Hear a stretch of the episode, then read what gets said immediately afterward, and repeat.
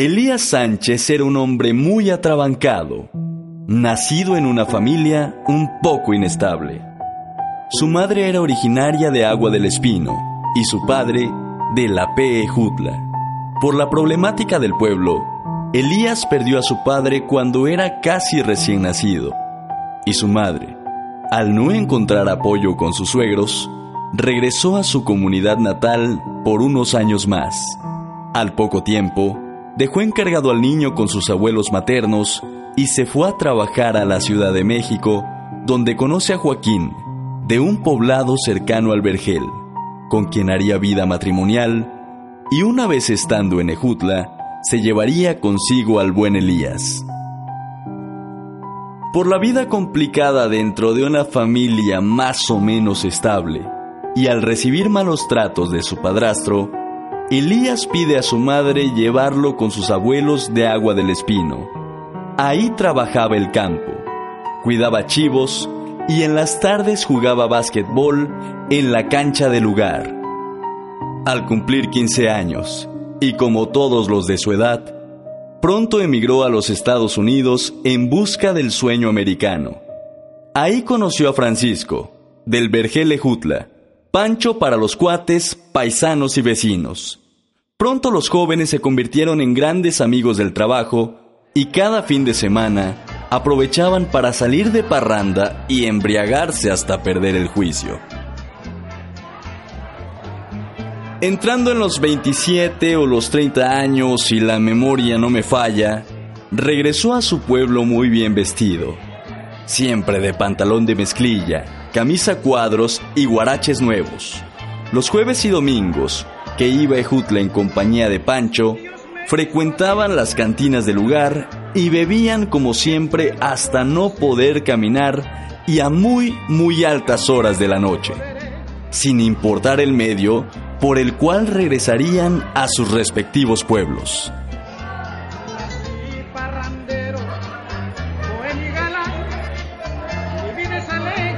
Las vacaciones terminaron pronto, y junto a Pancho, nuestro personaje volvió a los Estados Unidos.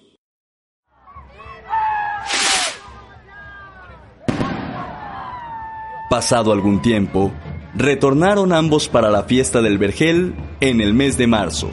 Estaba muy cerca la fiesta de San José, en Agua del Espino.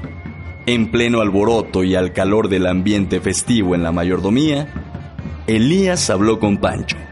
Oiga, compa, ya viene la fiesta del pueblo de mi mamá. Y quiero que ahora me acompañes como estoy contigo aquí en tu fiesta. Invitamos a los compas. Yo voy a organizar el torneo de básquet. Se va a poner buena la fiesta de San José. Ahí no hay mayordomías, pero pues en la cocina común, como quiera, nos echamos un taco. Oh, Simón, ya está. Vamos a armar una quinta y nos pelamos pa' Agua del Espino. Y así lo hicieron.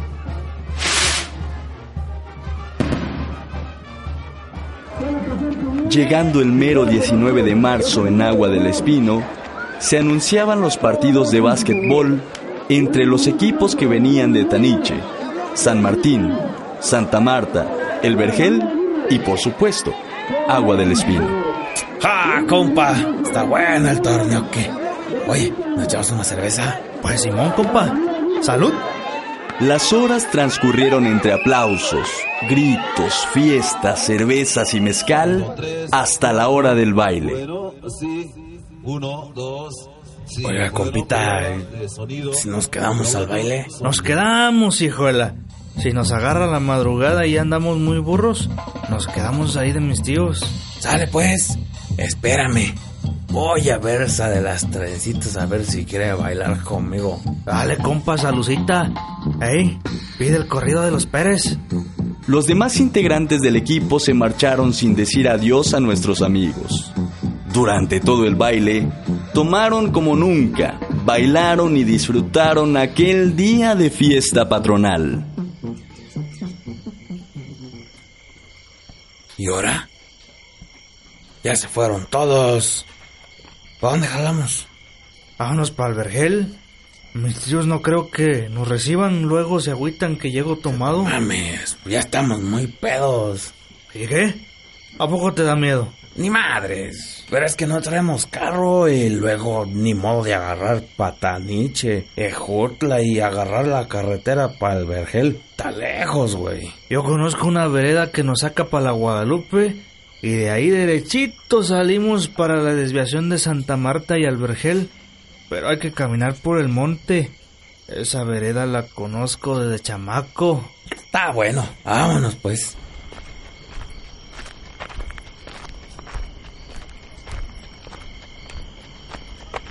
Oye, compa, ya veo mucha luz. Ya no sé ni para dónde vamos. Tú sígueme, chingao. Mira, ya está Jutla. Y ahí derechito vamos para el vergel. Ya nos perdimos. Parece que estamos dando vueltas en círculos. Ahora, compa, no sea miedoso y sígueme. Mira, esas luces que están adelante. Ahí es la Guadalupe. Vamos a buscar a Pepe. Ahí debe estar para ver si nos quedamos ahí mejor. Vaya la madre.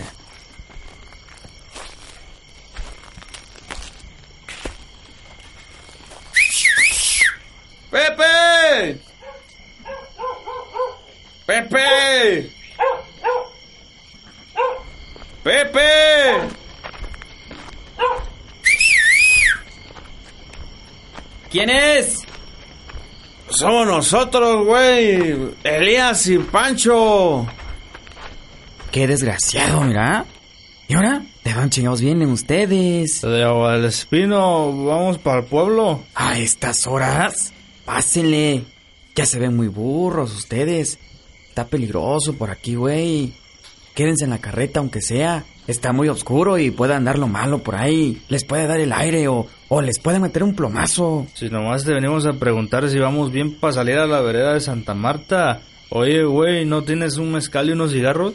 Quédense, güeyes. Es lo que le digo, bro. Ya ves cómo es el borracho necio. Está bien, pues.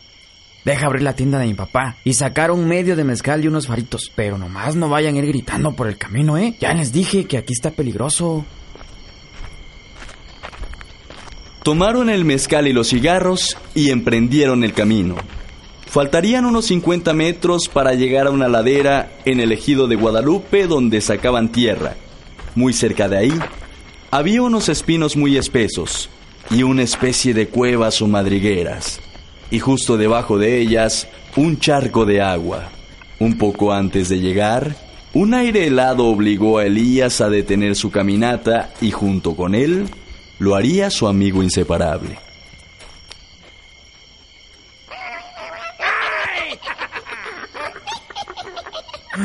¿Y ya, ya viste? ¿Qué cosa?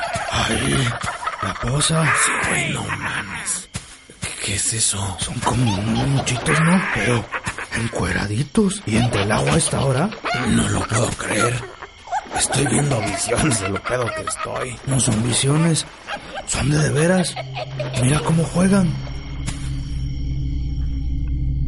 La luz tenue de la luna dejaba ver a unos como muñequitos de medio metro, con las orejas muy largas, totalmente desnudos y jugando en las cuevas. Rodaban y saltaban dentro del agua para aparecer después cerca del pie de un espino seco, y otros desaparecían dentro de las cuevas y salían de entre del agua. Pero lo que dejó atónitos a nuestros amigos fue la risa de estos seres. ¿Ya oíste? Esa risa no se me va a olvidar nunca. ¿Qué hacemos, compa? ¿Pasamos o aquí nos quedamos? ¿Qué tal que nos ven y nos hacen algo? Dame un cigarro y vamos a verlos a ver cómo son. No, no mames, no puedo caminar, güey. Siento que me voy a sumir. Te juro que, que ya no vuelvo a tomar si salgo de esta. Parece que ya se fueron. Vamos, Ve tú primero. vamos pues. Armados de valor, cruzaron la ladera y de repente...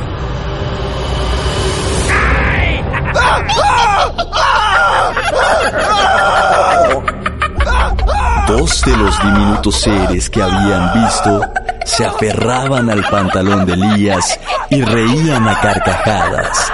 Pero no era cualquier carcajada, era una risa muy, muy tenebrosa. Pancho no sabía qué hacer más que tratar de ahuyentarlos con el humo de su cigarro. Una vez librado Elías, corrieron despavoridamente por el campo hasta llegar al vergel.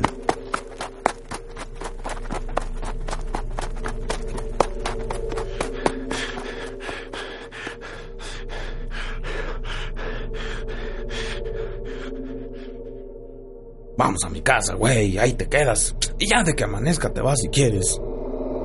Serían las cuatro o casi cinco de la mañana cuando don Beto y doña Juanita, padres de Pancho, salían a recibirlos.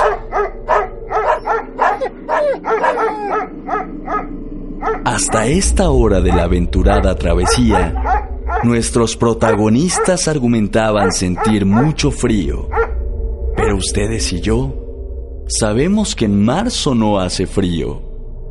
Elías y Pancho estaban pálidos como un cadáver. Doña Juanita no les permitió entrar a la pieza grande de adobe donde dormían Pancho y sus hermanos hasta que se cambiaran la ropa.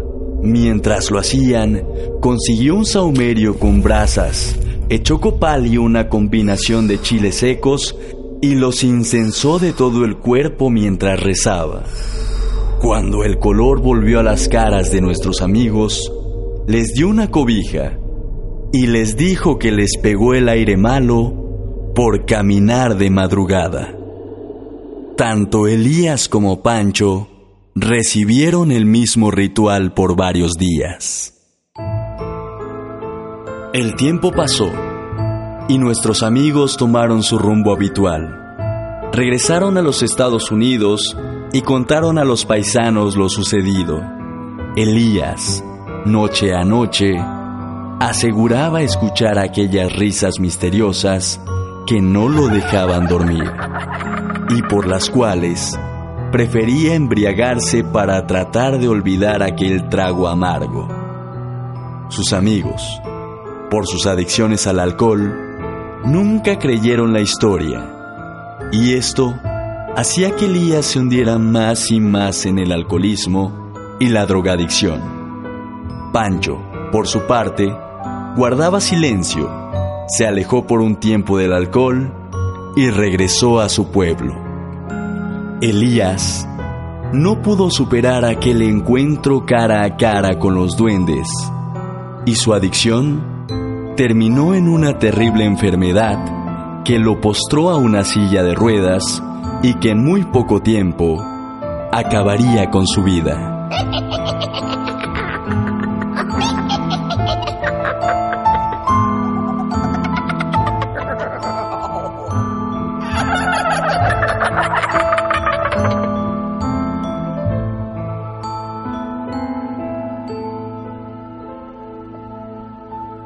Basada en testimonios reales.